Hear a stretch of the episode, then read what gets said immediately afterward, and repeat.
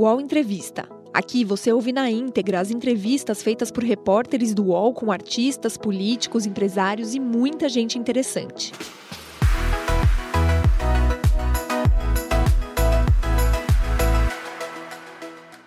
Estamos começando aqui o nosso UOL Entrevista, um lugar de conversa, de reflexão e de entendimento do nosso país e dos seus personagens.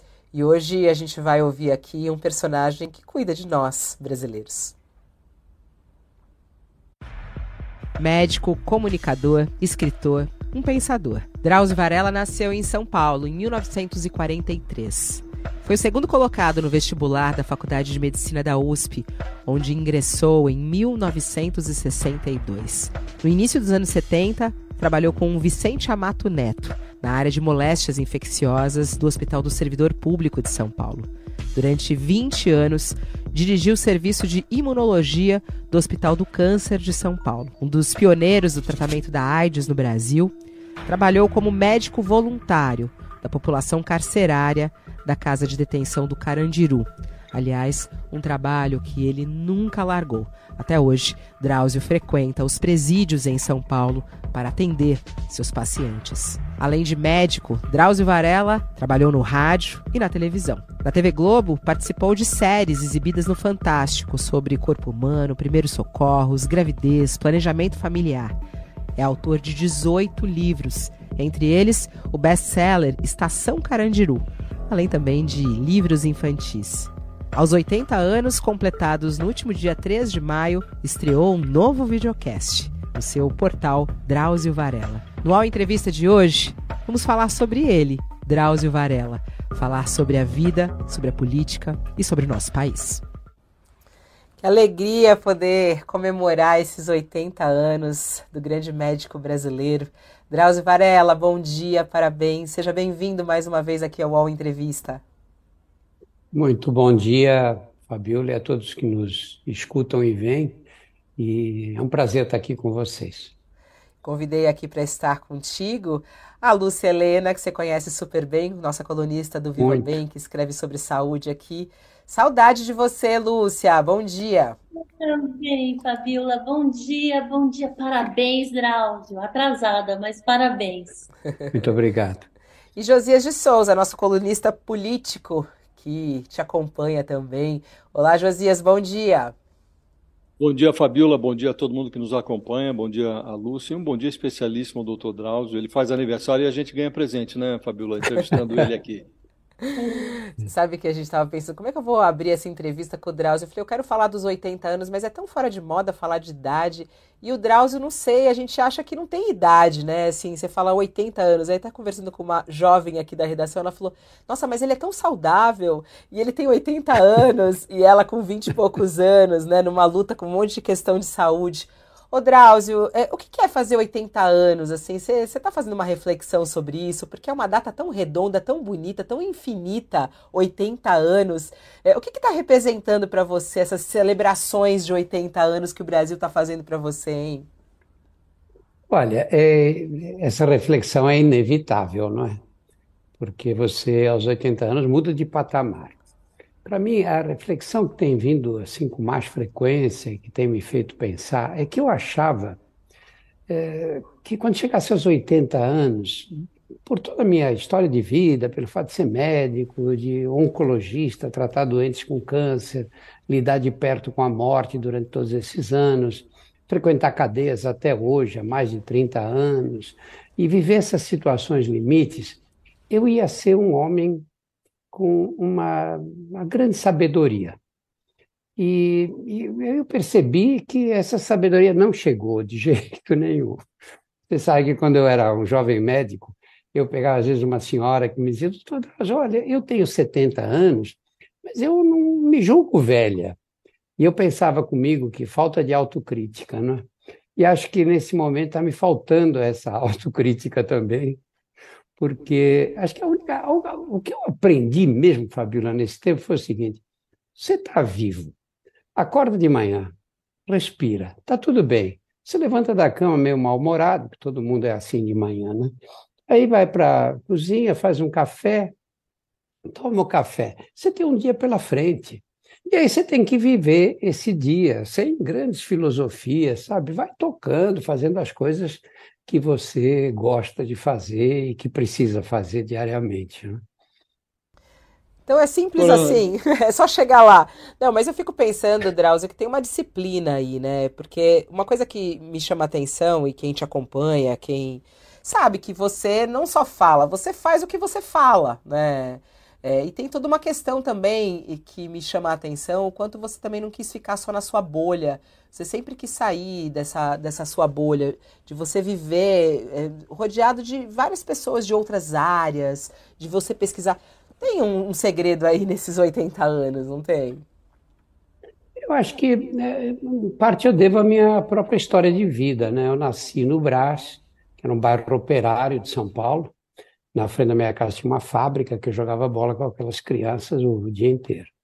E as pessoas viviam em cortiços. A minha casa mesmo eram viviam três famílias. Não é que a casa era dividida, era aquele sistema.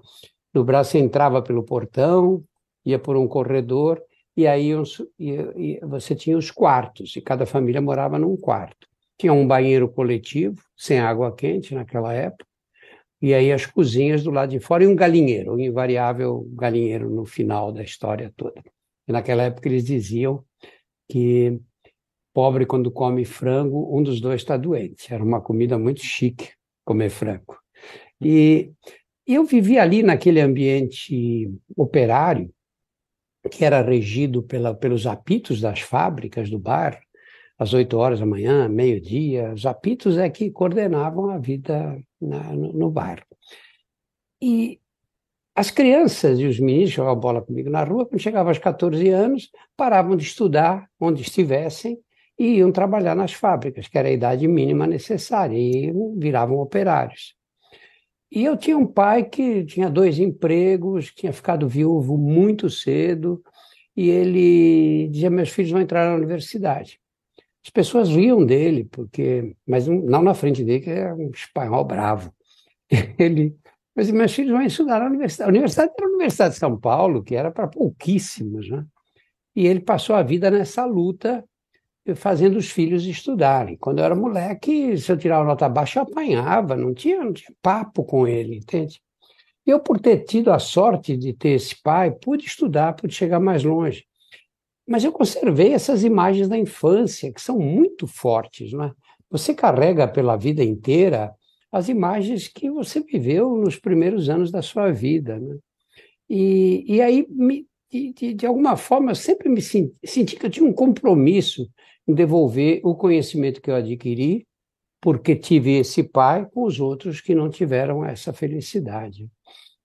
Drauzio, certas profissões têm, uma, têm algumas peculiaridades, né? têm peculiaridades próprias. Muitos veem na medicina uma espécie de sacerdócio. Né? Na aparência, não faltam médicos no Brasil. Mas, se você for olhar nos fundões do país, é, há uma carência de médicos é, estrondosa. Agora tem aí, estão voltando com mais médicos para tentar corrigir essa deficiência. Né? Mal comparando, é, você, ao frequentar é, os fundões das cadeias, você foi é, onde o médico era requisitado, onde não havia assistência médica e onde ele era requisitado. É, nesses 80 anos, você acha que é, a profissão, a, o médico, ele evoluiu nesse sentido de ter a compreensão dessa dimensão é, social da, da atividade? Nós regredimos? O que é está acontecendo com a profissão é, ao longo do tempo, a seu juízo? Josias, eu acho que isso. É, nós temos as duas situações. De um lado, você viu médicos aí durante a pandemia que apoiaram as medidas contra as vacinas, eles tiveram posições horríveis. Eu, quando ouvia esses colegas de profissão falando, ficava muito envergonhado. Alguns tinham estudado na faculdade que eu estudei, na Universidade de São Paulo tinham sido receberam uma formação semelhante à minha, dizer como é possível tanta ignorância e tanta estupidez humana. Por outro lado, você tem uma visão do Brasil hoje, em função das informações, da, da tecnologia e de tudo, que, que tem criado uma geração nova de médicos interessados em saúde pública. problema no Brasil sempre foi que nós não tivemos nunca uma política de saúde pública. País mudou completamente. Quando eu me formei, o nosso problema eram as endemias rurais. Esquistossomose, malária, uh, as verminoses, que eram praticamente universais na infância. E, o país foi mudando, nós fomos crescendo, fomos virando um país mais rico do que éramos e com, e com mais recursos. E o, o padrão, a faixa etária da população mudou muito, não é? a epidemiologia mudou demais. Nós temos hoje a faixa da população que mais cresce é aquela que está acima dos 60 anos. E nós temos esse problema para enfrentar agora. Está aí o problema. Os doentes, as pessoas ficam doentes, precisam de cuidados. E o, e o Brasil não tem essa política de saúde pública, não tem porquê, José, não tem, porque eu, antes, de, antes desse governo absurdo anterior, eu fiz um, escrevi uma coluna na Folha, né, e, dizendo que, tentando mostrar que qual, por que, que nós não tínhamos essa política de saúde pública? Porque nos últimos 10 anos, que era o período que eu levantei, de 2008 a 2018, o Brasil tinha tido 13 ministros da saúde. A média de permanência no cargo era de 10 meses. O que você faz em 10 meses? É ridículo. Isso que acontecia no governo federal acontece também nos estados, acontece nas, na, nas prefeituras, nos municípios. Então, o que falta para o Brasil é ter essa política, e o que me dói mais é que o SUS tem tudo o que precisa, não precisa inventar nada, está tudo aí, pronto. É só uma questão de organizar. Ô, Drauzio, você falou das novas gerações mais interessadas em saúde pública, e eu tenho um, uma angústia. Eu acho que existem, sim, jovens médicos mais interessados em saúde pública, mas a gente vê na medicina também, eu sou uma observadora da medicina há décadas, é, a gente vê uma falta de empatia na classe médica muitas vezes. Isso, onde, onde é que esses meninos vão desgastando a sua vocação, esse sacerdócio, como disse o Josias, onde isso vai se perdendo e se tem uma volta para isso? Se isso está na formação, no berço da formação do médico? Eu acho que é uma situação complexa, Lúcia. É, o que acontece? Primeiro, o erro é total na formação, né? não tem nem dúvida. Olha, eu me formei na Universidade de São Paulo, final dos anos é, 60. Nós eh, frequentávamos o Hospital das Clínicas, onde era o internato, a residência e tudo, que foi uma escola, me ensinou muitas coisas e me deu essa visão social da medicina. Mas nós éramos treinados para ter consultório particular. Nós éramos treinados para nos transformar em especialistas que encontrassem um mercado de trabalho na, na iniciativa privada, nos consultórios, os convênios que estavam começando a surgir naquela época, porque o, o sistema público de saúde pagava muito mal. Nem existia SUS, vamos lembrar disso, hein? Vamos lembrar que naquela época, quem não tinha a carteira assinada, portanto, com direito ao INPS ou ao INAMPS, era considerado indigente. Eu cheguei a ver carimbado no prontuário, na contracapa do, do prontuário, indigente eram pessoas que ninguém tinha obrigação nenhuma de dar nada para elas. Então, nós viemos desse tipo de realidade. Na verdade, a verdade dura é que nós aprendíamos medicina com os pobres, que era para poder depois tratar com aqueles que nos pudessem pagar. Essa era a realidade que a gente vivia. E foi assim durante muitos anos. O que aconteceu com, com, com, a, com, a, com a medicina nesse tempo todo? Nós fomos abrindo faculdades de medicina, etc., e de repente os empresários do ensino notaram que isso é uma coisa altamente lucrativa. Altamente. Nós somos hoje, acho que, o segundo país que tem mais faculdades de medicina. Temos mais faculdades do que os Estados Unidos, tem 330 milhões de habitantes. Eu não sei se temos, temos mais faculdades, não sei se da China, do que a China ou a Índia, me confundi agora, mas um desses dois países que tem aí 1 bilhão e 400 milhões. E nós fazemos agora o que, Lúcia? Fazemos o que os militares fizeram durante a ditadura. Nós tínhamos programas de contracepção que ajudavam muito as mulheres que não queriam mais ter filhos. Vamos lembrar que nos anos 60, a brasileira média tinha seis filhos. Eles fizeram o que os militares? Acabaram com esses programas.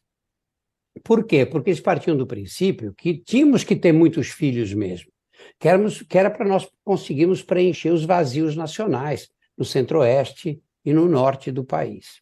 E aconteceu o quê? É um menino nascido na periferia de São Paulo ou numa favela no Rio de Janeiro ia dizer, bom, agora eu vou me mudar para eu vou me mudar para o norte do Pará? Claro que não. Nós com isso, com isso conseguimos encher as periferias das grandes cidades. Agora acontece a mesma coisa. Os empresários entenderam que eles têm lucro, porque uma faculdade de medicina dessa custa 10, 12 mil reais. Agora eu te pergunto, você hoje a maioria são meninas.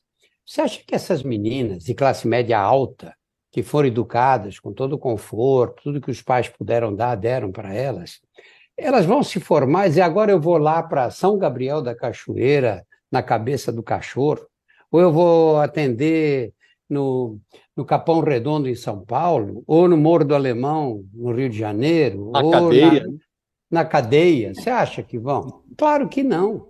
Nós estamos formando gente e concentrando essas pessoas.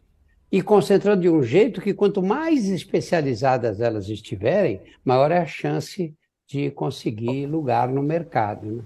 Ô, Daraus, o que, que, você acha do programa Mais Médicos? E por que, que tanto os médicos são tão contra esse programa? Olha, é, médicos formados dessa maneira não têm nenhuma visão do país. E, na verdade, também tem lá grande interesse. É, o Mais Médicos, eu, por, por, pelo destino mesmo, gravando aí, especialmente pela TV Globo, nesses vinte e tantos anos, 24 anos, na verdade, eu viajei muito pelo Brasil, eu conheci o Brasil inteiro. Eu tenho um estado que não conheço, que é o estado do Amapá. Eu andei e, e, e sempre procurei gravar nas periferias, gravar nas beiradas de rio, no sertão. Por quê? Porque são essas pessoas que precisam de informação. Sabe? Quem mora nos jardins, em Ipanema ou na praia em Recife não precisa, tem acesso a outras formas. Então, sempre procurei andar por esses lugares. Fabiola, onde tinha mais médicos, a população adorava, era reconhecida e falava muito bem desses médicos todos. Por quê? Porque eles iam para lá comprometidos com o atendimento médico dessa população. Eles não estavam lá de castigo, não. Estavam lá porque tinham sido formados, e bem formados, diga-se de passagem, para esse tipo de atendimento. Nunca vi numa pequena cidade, aquelas perdidas no meio do sertão, um lugar em que os médicos cubanos não fossem respeitados e muitas vezes idolatrados pela população. E aí, o que aconteceu? Por razões políticas, nós acabamos com esse programa e tiramos todo esse atendimento da população e até agora o que nós oferecemos em troca? Nada. Zero. Esses lugares não têm médico e não vão ter, porque não existe uma organização, neste momento, claro. Isso vai levar tempo para reorganizar um programa que estava funcionando muito bem. E os meus próprios colegas eram contra. Aí não me pergunta por quê, porque eu vou falar mal deles e não pega bem para mim. Drauzio, por falar em falar, por falar, em falar mal, é, durante essa pandemia, é, falaram muito mal de você é, nessa bolha do bolsonarismo, né? Pegaram frases suas no início da pandemia, descontextualizaram isso. como você lidou com essa, com essa aversão do bolsonarismo a, a Drauzio Varela? Isso te deprimiu? Isso te encorajou? Como é que você lidou com essa vicissitude? Josias, olha, antes da pandemia chegar no Brasil, no mês de janeiro, quando a pandemia estava, a epidemia nem era pandemia nessa época, estava apenas na China. Você sabe que a China é um país opaco em termos de informações, não é? Eu avaliei mal, como muitos outros avaliaram mal, mas especialmente eu vi uma palestra do Anthony Fauci, que era a maior autoridade em doenças infecciosas dos Estados Unidos, um homem que eu conheci na época da, da epidemia de AIDS, fez um trabalho maravilhoso naquele tempo. É um cara do maior nível. E ele dizendo que não via chance desse coronavírus se tornar um vírus eh, pandêmico. E, de fato, o, tinha lógica, o coronavírus, os coronavírus são uma das causas mais importantes de resfriados comuns. Por que é que esse provocaria essa tragédia que acabou provocando? Não havia razão para suspeitar. Haveria se nós tivéssemos dados do que estava acontecendo na China, mas não tínhamos. Eu gravei um pequeno vídeo e disse: olha, eu não acho que isso vai ser problema para o Brasil. Acho que não vejo é, chance de provocar uma grande epidemia mundial. Isso foi fim de janeiro. E publiquei um videozinho é, que, na época, teve uma. circulou limitadamente, imagina. Passou. Quando a, a epidemia. No mês, na semana seguinte, semana seguinte, que foi a primeira semana de janeiro, de fevereiro, nós começamos a ver os relatos dos colegas italianos nas UTIs, falando do que estava acontecendo. Eu disse: olha, é, o, o, vídeo que eu fiz anteriormente, vocês esqueçam dele, a realidade mudou completamente. Nós estamos enfrentando um vírus capaz de provocar insuficiência respiratória grave, e isto vai ser um desafio para o sistema de saúde. E passei para o outro lado. O que aconteceu? Josias, eu tenho coluna na Folha semanal há mais de 20 anos. Tenho uma, uma, uma, uma coluna no Fantástico há mais de 20 anos também essa, essa direita radical, é, é, eles têm ódio da Folha de São Paulo, seja ódio do jornalismo, de um modo geral, você sabe disso, enfrentou, enfrenta até hoje esse problema de uma forma muito mais persistente do que eu. E aí, alguém achou esse vídeo antigo na internet, hoje tudo fica. E o, o, um cara que foi ministro da, da do meio ambiente, eu sempre esqueço o nome dele, e, e, e, peço que ninguém me lembre também, porque é melhor assim. Colocou esse vídeo. colocou esse vídeo como se fosse atual. E aí começou. Essa gente tem um profundo desprezo por eles, Josias, um profundo desprezo. Ele é tão profundo que eles não me atingem. Sabe, não tem cabimento tudo que eu fiz na vida, tudo que eu estudei, lidar com esse monte de gente ignorante, lidar com a estupidez humana querendo te atacar e você perder tempo com isso. Eu tenho uma presença forte na internet, mas eu não acesso. Eu não acesso Instagram, não acesso nada disso, Facebook, nada. E eu tenho a presença aí, mas eu tenho pessoas que trabalham comigo que tomam esses cuidados. Mas eu não quero por quê? Porque você vê 200 pessoas se elogiando. Aí um idiota qualquer fala uma estupidez e você fica corroído por essa estupidez que foi dita por uma pessoa muitas vezes desprezível, que aliás é, é a situação mais frequente. Né? Então não me atingiu. Eu sabia exatamente o que eu queria. Qual é a minha função agora como médico?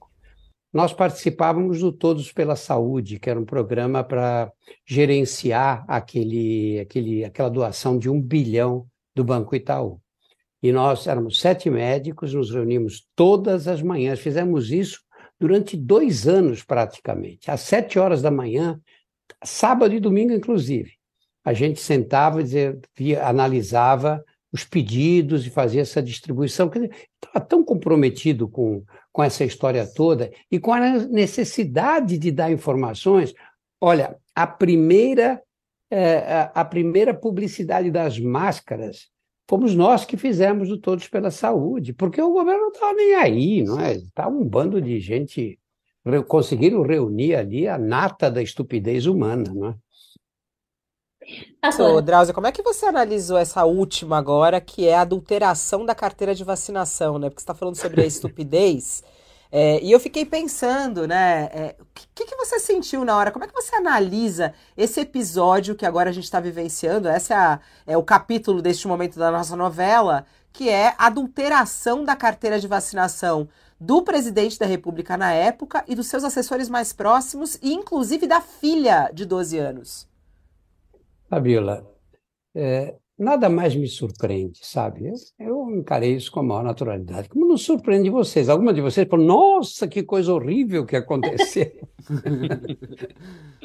Está dentro de uma lógica, né, que vem caminhando. Mas eu acho que não, todo. assim, é, não surpreende, mas eu acho que é, o fato em si, né, Drauzio, eu acho que revela o absurdo que a gente vive, né? Eu é. fico pensando no, no seu, né, como médico e como justamente um batalhador aí sobre a saúde, sobre a ciência. É, é algo que é muito constrangedor. Você agride país, na, né? na prática, na prática, né, Fabíola? Você é, é, você está agredindo a saúde pública duas vezes, né? Quando você foi um obstáculo à vacinação e agora quando você falsifica atestado de vacinação. Você circula o vírus e é, é, adquire um falso atestado de, de vacinação, né? A dupla cê, agressão. Né? Você espera é, que tem, Bolsonaro tem seja punido, o Drauzio? Você tem esse sentimento, esse, esse, essa vontade dessa, né, de que ele seja julgado, de que ele seja punido pelo que ele fez durante a pandemia? Bom, acho que todos nós temos, mas eu, eu, aí não entro num terreno que eu não domino, né? que é o terreno da, da justiça. Né? Mas eu acho que o mais grave de tudo isso é ele ter conseguido lançar uma dúvida sobre as vacinas. Porque a vacinação depende da confiança da população. Né? Você leva o seu filho para vacinar quando você acha que aquela vacina vai protegê-lo de uma determinada doença. E a vacina é segura, porque todos se vacinam, não acontece nada, não sei, muito, muito, muito raramente. Quando você destrói a confiança, ou quando você questiona essa confiança nas vacinas, você cria um problema para o sistema. O Brasil sempre se orgulhou de ter o maior programa de imunizações gratuitas do mundo. Ninguém vacina tanta criança quanto nós. Fabiola, eu não fui vacinado, não tomei nenhuma vacina. Essas doenças que se chamavam de doenças da infância, que parece que era um tributo que a criança tinha que pagar para chegar na, na adolescência, eu tive todas, sarampo, coqueluche, tive é, catapora, todas essas doenças. No bairro que eu morava ali, ninguém foi vacinado. Meus irmãos não foram, a molecada da rua também não foi, ninguém. E se você sair do Brás, do lugar que eu nasci, e for a pé até a Praça da Sé, que é o Marco Zero de São Paulo, você leva 30 minutos a pé. Andando bem devagar, vamos dizer que você leve 40 minutos. Então imagina, nos anos 40, 50, o Brasil era um país rural que não conseguia dar saúde, não só não, não, não vacina nenhuma, como nunca foi ao pediatra, nem eu nem os outros. Não conseguia dar um pediatra para crianças que moravam a 30 minutos da cidade que mais crescia naquela época. Hoje você circula o Brasil inteiro aí, você vai encontrar acesso ao pediatra. Não estou dizendo que vai ser maravilhoso, que vai ser como se fosse um médico particular numa grande cidade, não, mas todas têm acesso. Todas têm acesso à vacinação. Olha que absurdo. O país daquele tempo tinha 50 milhões de habitantes, agora tem mais de 210 milhões. Olha o esforço que foi feito pelo país na saúde pública. As pessoas não falam disso. Olha, olha que, que, que, que abrangência que o SUS adquiriu num país desse tamanho. Todo mundo fala Inglaterra, olha que beleza, o serviço de saúde da Inglaterra, o NHS.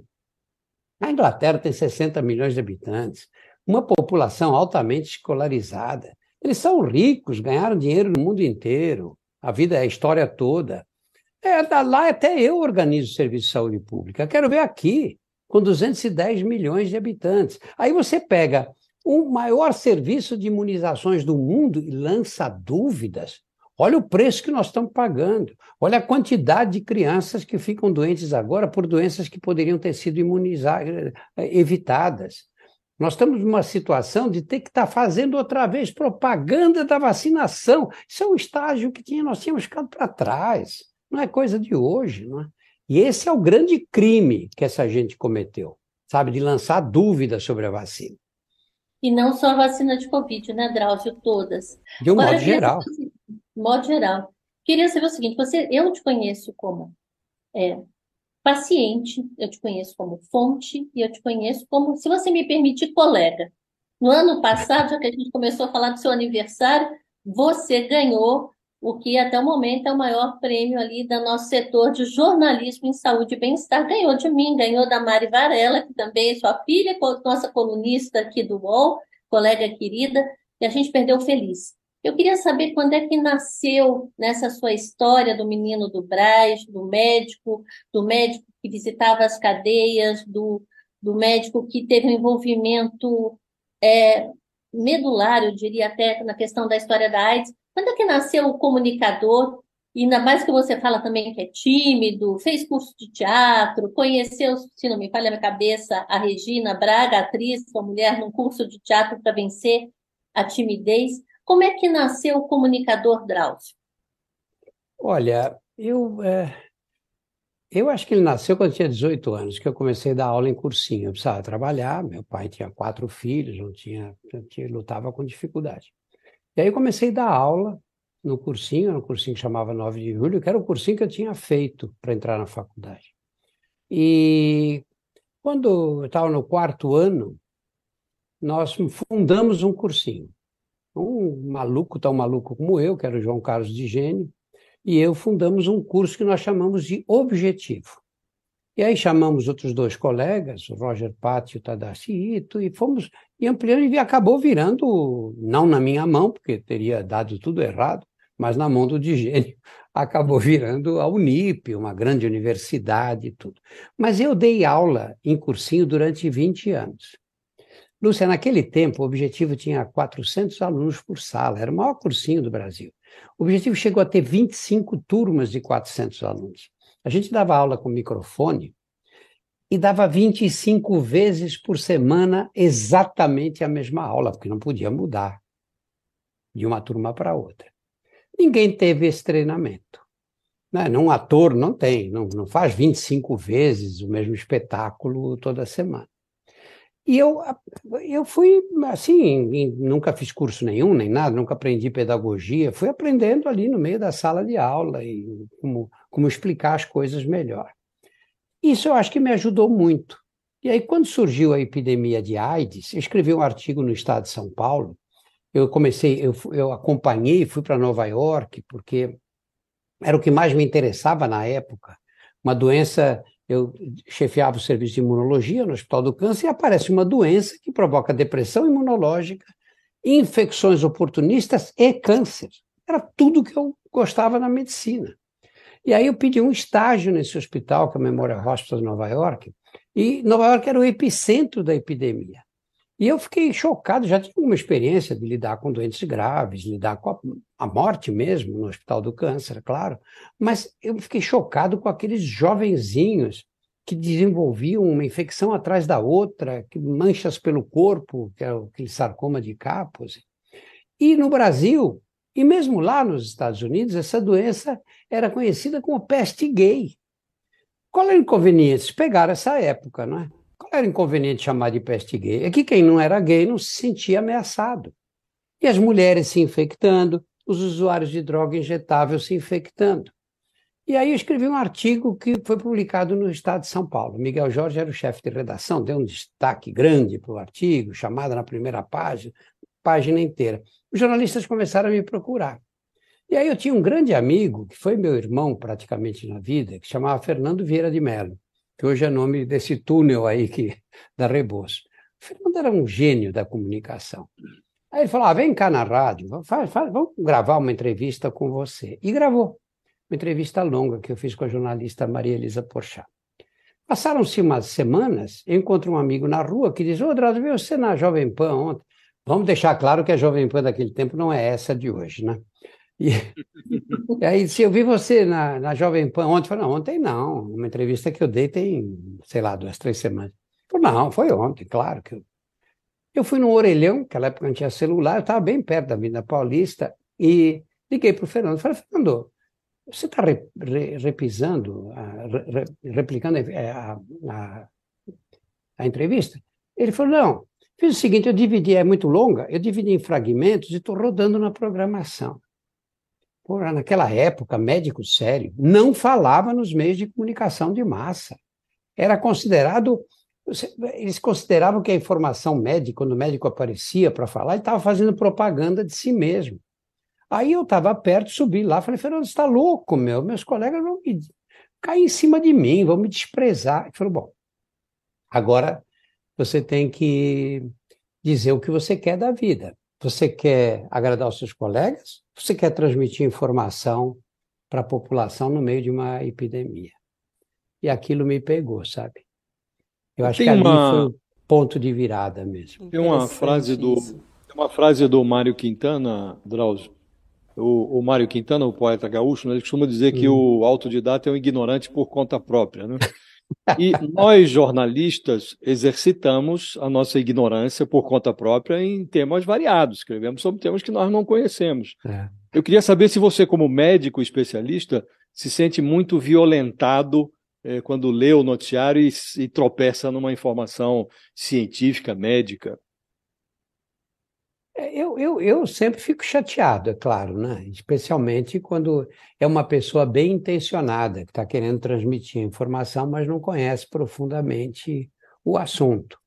E é, o, o que é mais triste é você ver os que mentem, né? as fake news, com os interesses mais variados. Fico um pouco chocado, para dizer a verdade, Josias, quando eu vejo na internet colegas meus, formados, médicos, com diploma, às vezes com residência médica, falando esses absurdos que eles falam, berinjela baixa o colesterol, né? sabe? Eu fico chocado dizer, olha onde nós estamos errando na formação dos médicos. Nós formamos médicos e médicas, hoje mais médicas até, sem dar a eles, sem dar a esses jovens a, o, mínimo do, de, de formação em relação ao pensamento científico. Porque tudo bem, você pode sair com deficiências de formação, mas se você entendeu como, como a gente pensa em ciência, você pode aprender. Se você não entendeu isso, se você não tem formação, não há solução para o seu caso. Você sempre vai falar besteira, vai, vai interpretar mal. Agora, você vai interpretar mal, às vezes o advogado interpreta mal uma lei, tudo bem. Mas o engenheiro que faz uma ponte não pode interpretar mal resultados. E o médico não pode interpretar mal, porque ele vai tratar das pessoas. E vai tratar mal, e vai colocar a vida dessas pessoas em risco muitas vezes. Esse eu acho o principal problema das faculdades de medicina hoje. Sabe, elas não ensinam, elas não mostram como é o pensamento científico. Quando é que você lê um trabalho e você diz, não, isso aqui é digno de crédito? Porque senão você fica repetindo essas besteiras, que são tantas, na assim chamada medicina alternativa. E, Drauzio, nessa, nessa onda também de falar da berinjela, do colesterol e tudo mais, a gente está no mundo nas redes sociais, você que tem uma presença da internet, e eu acho que você tem até sorte se você não olha tanto, em que muitos médicos agora fazem dancinha de TikTok, em que se confunde o bom médico com aquele que tem muitos likes. Como é que você vê esses médicos que estão agora querendo virar comunicadores, mas não a Ladráusio, e sim fazendo dancinhas no TikTok falando do colesterol que baixa com berinjela, com laranja, com limão, com uva, com abacate, com sei lá mais o quê? Eu acho lamentável, né? Eu acho que essa Não. seria a função, essa seria a função dos conselhos regionais de medicina, sabe, os regionais e o Conselho Federal. Seria analisar esse tipo de informação. Sabe, isso é antiético. Você dizer que berinjela baixa o colesterol sem ter nenhuma informação científica que te autorize a fazer essa afirmação. É, mas, infelizmente, primeiro porque o ambiente ficou muito difícil de fiscalizar. E segundo, porque não existe um interesse especial sabe, em, em proibir essas pessoas de falarem essas coisas. Porque um, um médico, quando diz isso, ele está ele tá, ele tá, tá provocando problema na vida dos pacientes que ele vai tratar e de pacientes que nem é ele que vai tratar, serão outros, não é? Eu acho isso lamentável e vergonhoso para a profissão. Seus 80 anos, eh, Drauzio, eu queria falar sobre os jovens. É, conversando com muitos jovens, convivendo com jovens, é, me impressiona muito essa geração medicada, né? É difícil você encontrar um jovem hoje que não toma um remédio é, para ansiedade, tomando remédio para dormir, é, remédio para depressão, é, um, todo mundo sendo medicado. Como é que você vê essa geração medicada? Aonde a gente vai parar Por que, que a gente está vivendo isso? E é possível mudar essa história, Drauzio? Olha, a vida ficou muito complexa, não é? Você antes morava num bar, não estou falando de 200 anos atrás, estou falando de 70, 80 anos, quando eu nasci. Você tinha. A vida era coletiva, né? as famílias eram grandes, eh, os filhos casavam e iam morar perto da casa dos pais para facilitar depois a vida deles. E eh, nós era, vivíamos em grupo. E o grupo foi fundamental para a existência da nossa espécie. Você imagina, nós descemos das, da, das árvores na África há 5 ou 6 milhões de anos. Um animalzinho que tinha aí 80, 90 centímetros. Tinha cabeça, braço. A gente olha os espécimes que estão aí nos museus, não é? Você, qual era a chance de sobreviver no meio daquelas feras todas que viviam, de viviam o meio ambiente? Nenhuma, zero. Nós só sobrevivemos porque nós formamos grupos. E esses grupos nós mantemos. Tanto que hoje você está sozinha em casa, um sábado, e você liga para um amigo, para uma amiga, está todo mundo indisponível, você fica deprimida por causa de uma noite que você passou sozinha. Então, nós vivemos agora, passamos a viver isolados, com essa maldição aqui, que é o celular, com a, a, a, a, a tela do celular. A tela do celular foi a invenção do diabo. O diabo que falou: não, eu vou infernizar a vida desses caras enquanto eles vivem, estão vivos na tela, porque você está o tempo inteiro online. Essa solicitação toda é insuportável. O cérebro humano não, nós temos assim, em linhas bem gerais, dois grandes tipos de memória. É a memória, a memória que você guarda aqueles fatos antigos, né? se ela vem carregada de emoções, você guarda mais profundamente. Você lembra o dia da, das torres elétricas, que caíram as torres gêmeas, lembra do dia que o, onde você estava no dia que o que o Ayrton Senna morreu. E nós temos a memória de trabalho. Eu pego essa xícara aqui, deixei aqui, e é bom que eu lembre agora, que se tiver mais um gole de café, eu tomo. Mas daqui a amanhã não vou lembrar nem que existia essa xícara. Porque é claro que a memória tem que se livrar dessa informação rápida que não vai ter utilidade para a sobrevivência da espécie.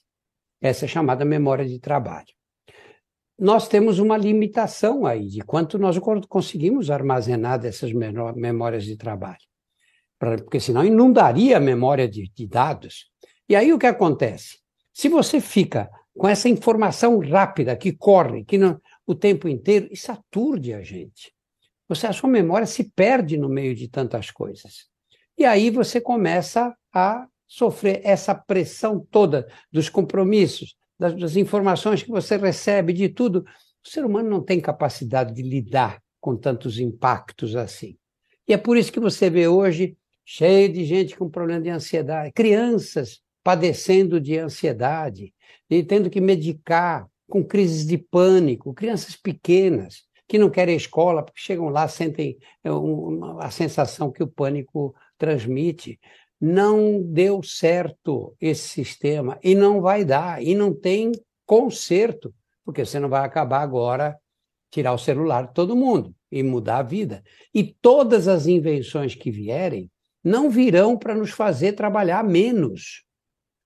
Eu lembro de uma palestra que eu vi na Faculdade de Medicina, enquanto eu era estudante, com professores da USP, que diziam: olha, nós precisamos pensar. A palestra era o que o homem vai fazer no ano 2000 porque se imaginava que as máquinas fariam todos os nossos trabalhos e nós ficaríamos sem fazer nada. E aí, como evitar que o cara fosse para o botequim tomar cachaça?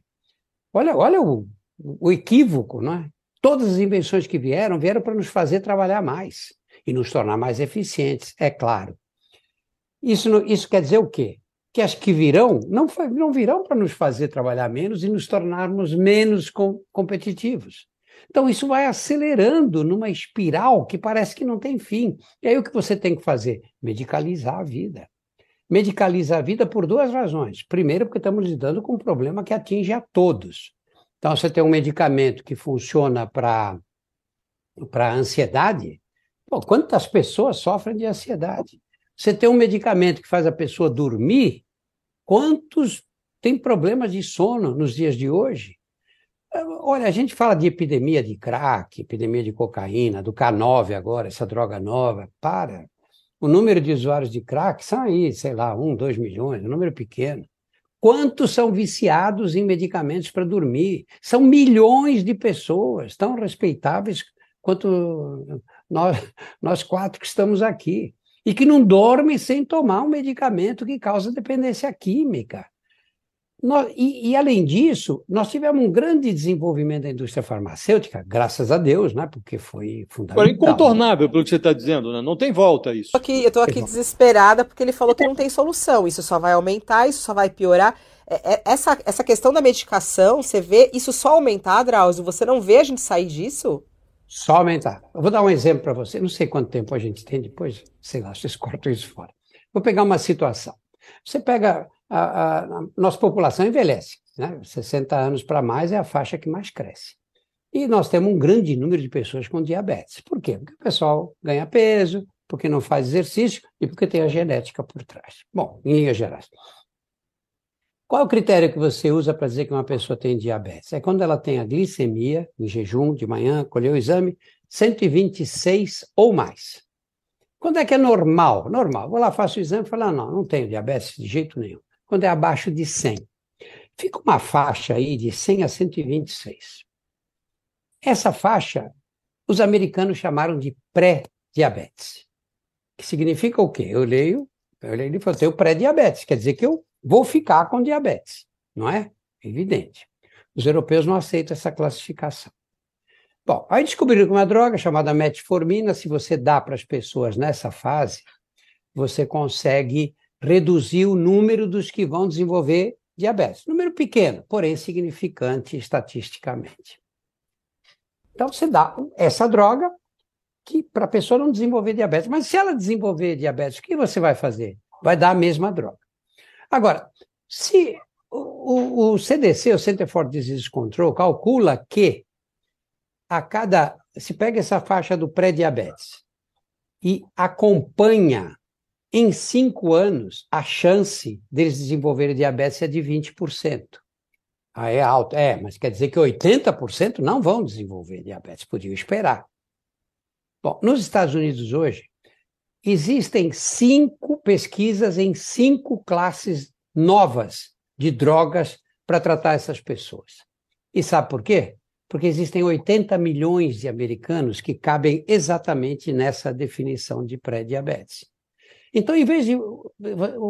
A pessoa chega nessa condição no médico, em vez de dizer: olha, perde um pouco de peso, faz exercício, não precisa perder muito peso, 10% vai fazer uma diferença muito grande. Você dá um medicamento. E a pessoa também gosta, porque diz: ah, eu tomo remédio, aí não preciso fazer exercício, não preciso fazer dieta, posso comer torresmo sem problema nenhum. Né? Então, é, é, essa medicalização da vida é uma tendência que veio para ficar, além do que tem todo o interesse econômico em, em cima disso. Né? Drauzio, falar em interesse econômico, tem um aspecto que eu queria saber o que você acha, que é uma interface que existe entre plano privado de saúde e o SUS. Eu, anos atrás, sofri um acidente, quebrei o húmero, fui socorrido pelo Estado. Os bombeiros chegaram, me levaram para um hospital público o sujeito foi lá, botou um, um, um gesso, e eu, na, na, minha, no meu preconceito em relação à saúde pública, no dia seguinte estava numa clínica em que havia um monte de ortopedista, tinha um especialista de dedinho, especialista de cotovelo, de mão, e eu falei para o sujeito, eu queria tirar esse gesso e colocar aquela tala, que é mais simples e tal.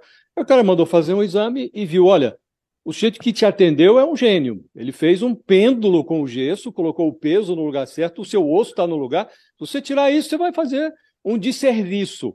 Eu voltei no hospital público, elogiei o cara e fiz uma, uma peregrinação para tentar convencer o hospital a cobrar do meu plano de saúde aquele atendimento que foi prestado. Não claro. consegui. Eu fui ao diretor, fui a... não consegui fazer isso. Por que, que o Estado brasileiro não consegue cobrar do plano de saúde quando ele presta assistência a alguém que tem o plano? É, é, é, é, não é simples conseguir isso, sabe? Porque você tem o contrato que a pessoa fez com o plano de saúde. Então, você teria que ter o Estado preparado burocraticamente para fazer essas, essas cobranças. E o Brasil é um país que você tem o plano de saúde e não perde direito ao SUS. Outros países não são assim. Tem plano de saúde e não tem direito à saúde pública. Nós não. O correto seria cobrar, não? O, o correto seria cobrar. Mas o SUS precisa se organizar para isso. Porque senão fica nessa história que a gente ouve falar há anos, temos que cobrar os atendimentos aos planos de saúde, etc. Eu acho que nós estamos numa fase que tem que haver uma revolução na saúde pública, Josias. Não só no SUS, hein? Na saúde pública, na saúde prestada pelos planos de saúde também.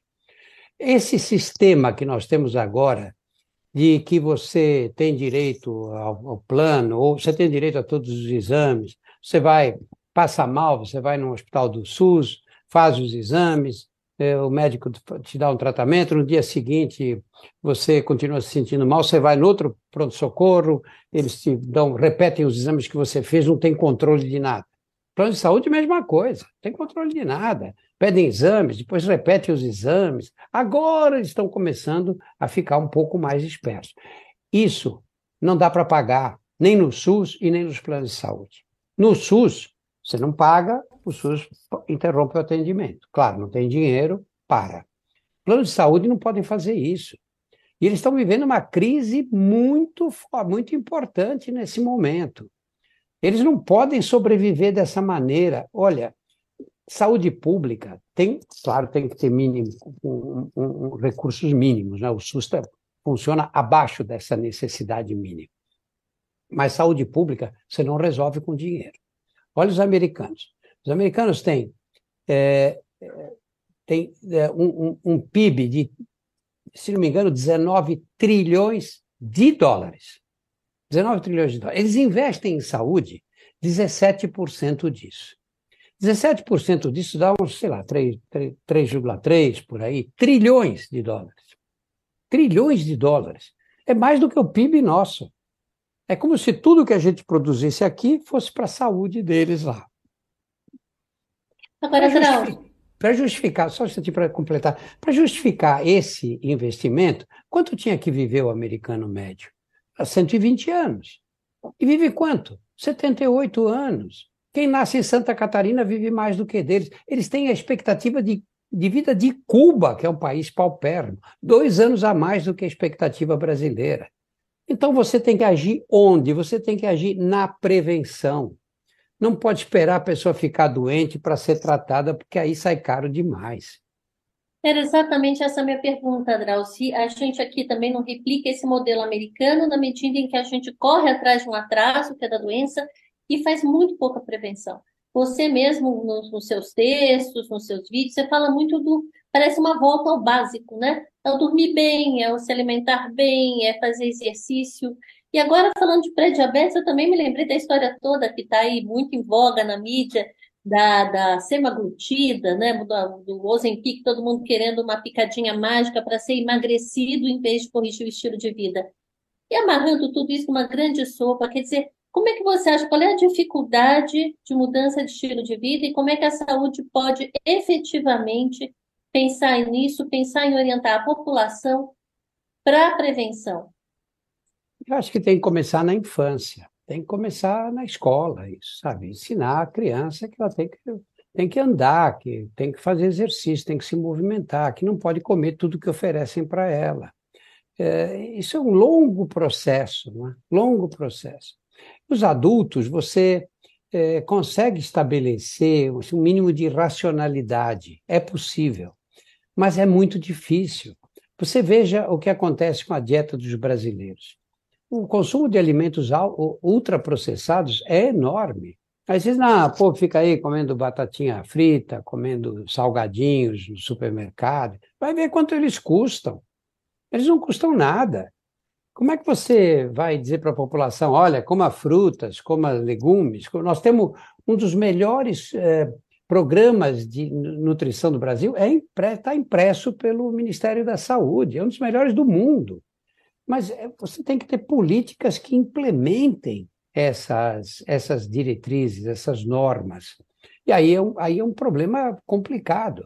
Olha o sedentarismo. Taxação desses alimentos, por exemplo, taxação de ultraprocessados, você acha que funciona e, e algum incentivo para consumo de in natura?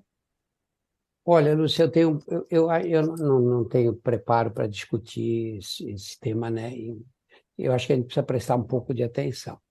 Você imagina uma família pobre. Você, seu filho está com fome, você não tem dinheiro. E você vai ao supermercado, você compra um salgadinho, por cinco reais.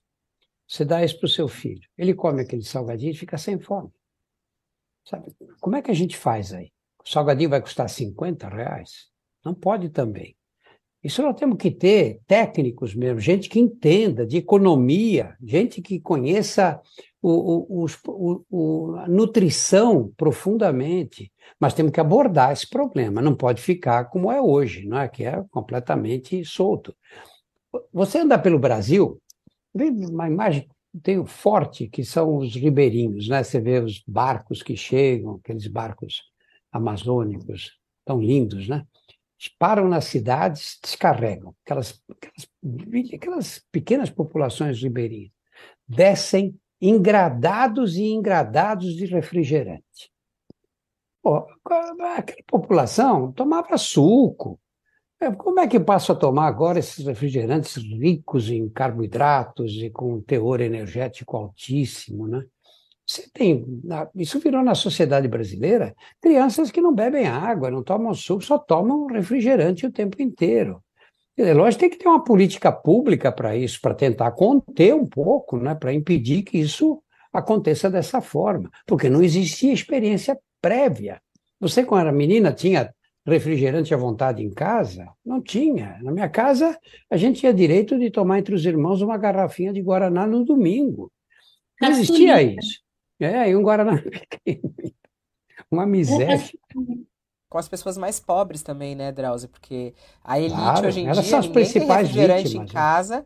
é, e isso acontece. Esses salgadinhos, né? Você falou de cinco reais, se você vai no metrô, é um real. Né? Tem coisas por centavos, 50 centavos você compra às vezes um saco de salgadinho na porta do metrô, uma criança saindo e você vê essa cena com frequência, os pontos de ônibus e tudo mais. O UOL Entrevista volta já.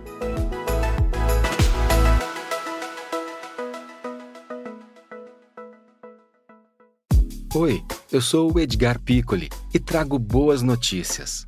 Isso, Trago Boas Notícias é um podcast original Spotify produzido pelo UOL para você se informar e relaxar. As histórias que eu conto aqui são de Ecoa, a plataforma do UOL por um mundo melhor. De segunda a sexta-feira, às seis da tarde, tem um novo episódio grátis no Spotify e no UOL. Dá também para baixar e ouvir offline, quando você quiser. É, o nosso tempo tá, tá indo embora, mas eu queria tocar num assunto que eu acho tão importante. é, eu queria muito te ouvir sobre isso, sobre a questão da sexualidade. É, voltando para os jovens né, do nosso país, e eu, como sou mãe de uma, de uma criança, e você conversando com pais, e você vê pais desesperados hoje em dia, é, ao, ao ver ah, até a demanda das crianças, né? Outro dia minha filha me perguntou, mãe, mas assim, eu, eu posso namorar uma menina? Falei, pode, filha. É, e, e a gente começou a conversar sobre esse assunto. E, e a gente vê hoje em dia, né? Não existe essa, você gosta de menina, menino. Os jovens, eles são muito naturais. No entanto, a cabeça dos adultos é muito difícil de entender isso.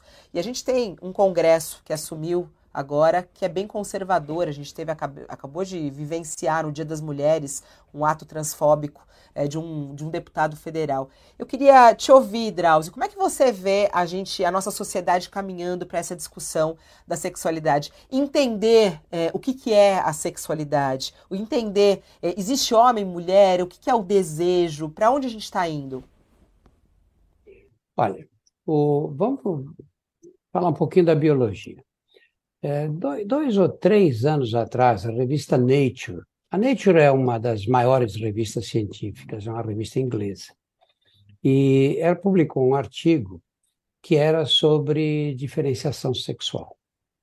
E quem escreveu foi um dos caras que mais conhece essa área, um grande pesquisador, etc., que fez uma análise do que existe de conhecimento científico sobre o sexo.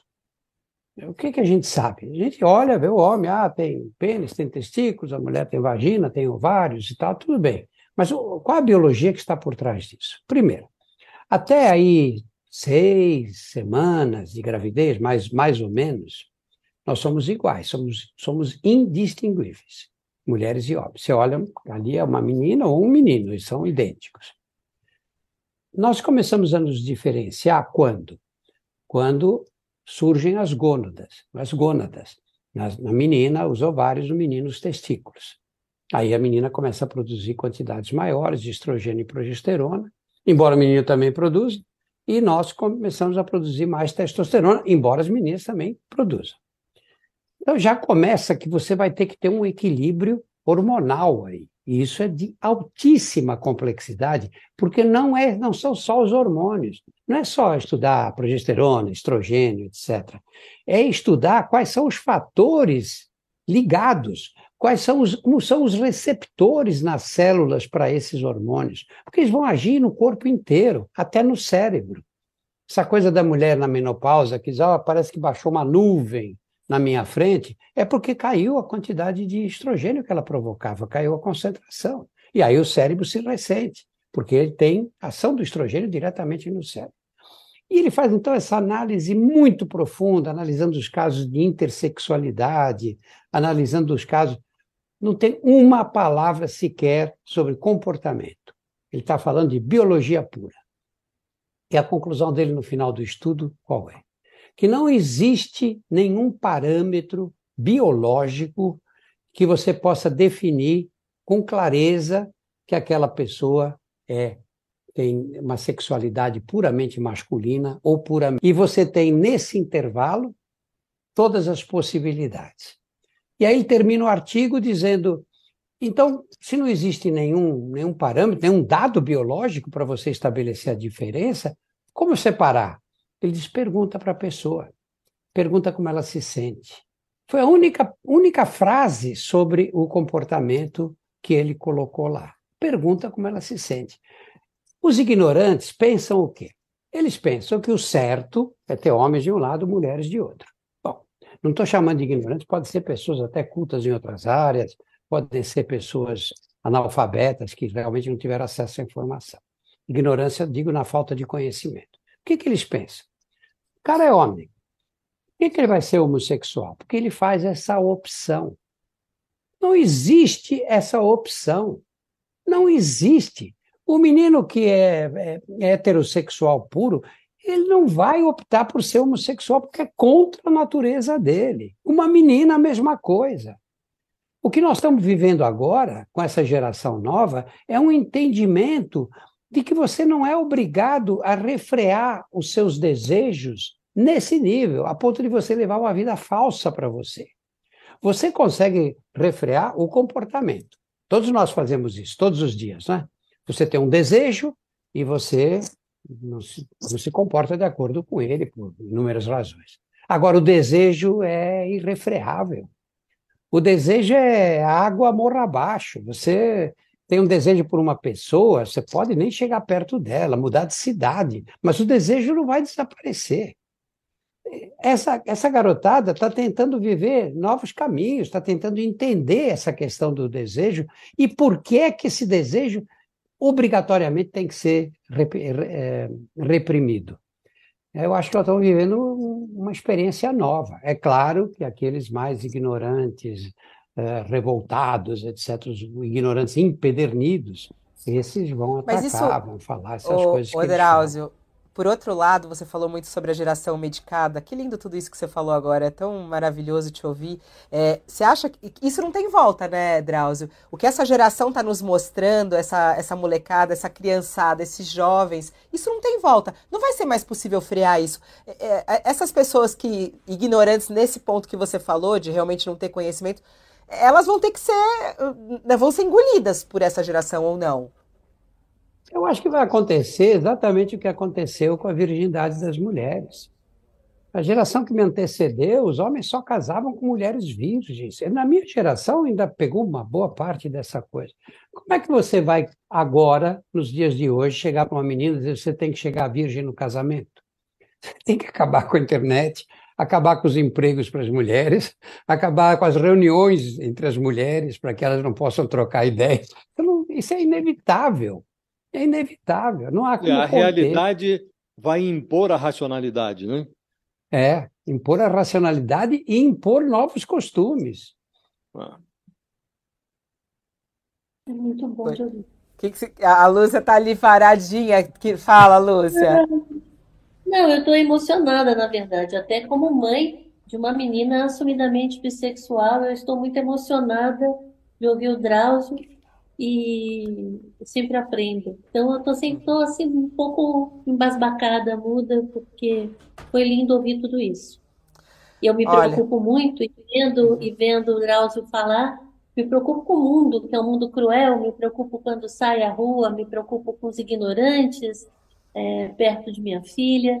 E ouvindo o Drauzio, eu tenho ali um É, na, na prática, assim. Drauzio, o que acontece é que é, a realidade não deixa de existir porque os ignorantes a ignoram, né? Ela vai se impor por ela mesma, né?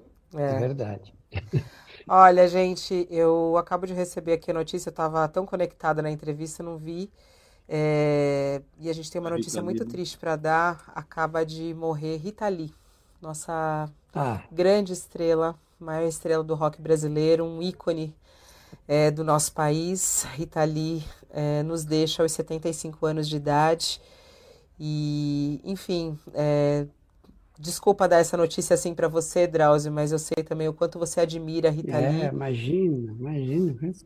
Eu era E apaixonado por ela quando eu era adolescente. Imagina. É, mas a- chega na hora que nós estamos falando justamente de um, de uma, de algo que orna com a Rita Lee, né? A Rita Lee, ela é, empurra as fronteiras desses tabus todos, É, né? Com a música dela e tal, e vai fazer muita falta, vai fazer muita falta. Fala um pouquinho sobre ela, uma Drauzio. liber... Você, você falou que foi apaixonado por ela. Conta essa história pra É, gente. é, ela, primeiro que ela era uma libertária, a Rita Lee, né? Ela não foi simplesmente uma menina mais avançada do que o tempo dela. As coisas que ela falava e que ela fazia, a ação dela, né, nos Mutantes, na música e no comportamento pessoal dela mesmo, foi tão revolucionária. Ela ajudou tantas meninas que na época demorariam mais para entender o que era o que era uma mulher, o que era a vida de uma mulher, qual era a importância da mulher, eh, a definir a própria sexualidade, inclusive. Milhares, milhões de pessoas. E fazia isso com um talento tremendo, com músicas que a gente ouvia e saía pulando, né? Impossível você ouvir e ficar quieto, né? Mesmo um um desajeitado como eu, eu adorava, adorava. Eu tive o prazer de conhecê-la muitos anos depois. E aí eu confessei, eh, isso eu já tinha aí uns sessenta e tantos anos, eu confessei esse amor que eu tinha por ela e pela Gal Costa, um amor que nunca foi correspondido. E ela foi muito simpática comigo. É um- uma pena mesmo. Sabe, olha, vocês são muito mais jovens, mas eu acho que a parte mais dura do envelhecimento não é você ter limitações físicas, não. Isso você pode até adiar com um pouco de sabedoria. É você sentir que as pessoas vão, vão indo embora. As pessoas que você gosta, que você respeita, vai um, depois vai outro, e você, se bobear, fica sozinho. Por isso é que não pode ficar sozinho. Você tem sempre que se estabelecer relacionamentos afetivos, etc., com gente mais jovem também. Porque os da sua geração vão embora. Se você tiver azar, você vai até antes deles. Se tiver sorte, você fica quem eles. A vida é uma mutação permanente. Né? É, é, é como você está num, num teatro, eh, num palco de teatro, que de repente muda o cenário e muda os personagens. Sai um, entra outro, vai embora aquele, aquele que você mais respeitava, com quem você gostava de contracenar, não está mais aí. E faz isso de uma hora para outra, né? É muito triste. Eu, sinceramente, eh, tinha lido nos jornais a doença que a Rita tinha e sabia que a situação não seria fácil para ela. Mas na hora que vai embora mesmo, é muito, bate uma, uma tristeza, né? É, e foi de câncer, né? A cantora né, teve um câncer, estava lutando contra um câncer no pulmão, e a gente sabe o quanto isso é difícil, né? A gente está falando aqui com um, oncologista, o Dr. Drauzio Varela, justamente dessa questão do câncer. Não sei, você não chegou a atendê-la, né, ô Drauzio? Não, não, não, não. Fabiola, a- o cigarro dizimou a minha geração. Dizimou. Você não imagina quantos amigos de adolescência, de infância, eu acabei tratando, tratando como oncologista depois com câncer de pulmão, câncer de bexiga, câncer em várias localizações, que foram provocados pelo cigarro. Sabe? Por isso que a gente tem que bater pesado nessa gente, nessa indústria criminosa que fica aí é, viciando as nossas crianças. Cigarro eletrônico Por... também, né, Drauzio? É exatamente a mesma estratégia, exatamente o mesmo crime, com uma, revestido de uma outra forma. A gente começava a fumar, velho, na minha geração, eu fui fumante. A gente começava a fumar sem saber que o cigarro fazia mal. Eles não deixavam, eles dominavam a publicidade e com isso dominavam a imprensa. Ninguém podia publicar nada contra o cigarro. Isso foi o maior crime da história do capitalismo. Eu só consigo pensar num crime maior que esse, que foi o da escravidão. Porque nenhum crime provocou esse genocídio de populações pelo mundo inteiro, como, como, o cigarro fez. E agora estão fazendo a mesma coisa com a criançada, dizendo que esse cigarro eletrônico é uma fumacinha que você que não faz mal nenhum, quando a gente sabe que está ali para viciar as crianças em nicotina. É. Olha, só para a última frase, nicotina vicia mais do que o crack. Não estou falando isso porque eu li num compêndio. Estou falando isso com 34 anos de experiência em cadeia. Pega as pessoas, saem do crack, vão parar na, da cracolândia, vão parar na cadeia. Chega na cadeia, não tem crack. Eles param sem sacrifício nenhum, mas não conseguem parar de fumar. E era assim no Carandiru, lá atrás também. Os que conseguiam parar de fumar crack não conseguiam parar de fumar cigarro. É uma droga com maior poder de causar dependência química. Que tristeza. Drauzio Varela, muito obrigada pela sua participação. A gente começou aqui celebrando seus 80 anos. Infelizmente, a gente termina a nossa entrevista com essa notícia triste de Rita Lee, nossa grande estrela. Eu acho que o Brasil inteiro ama Rita Lee. É muito triste a gente trazer essa notícia. Muito obrigada pela sua entrevista. Parabéns pelos seus 80 anos e por tudo que você faz é, pela nossa saúde, Drauzio. Obrigada, um beijo para você. Parabéns a vocês por tudo que vocês fazem todos os dias aí com disciplina e competência. Obrigada.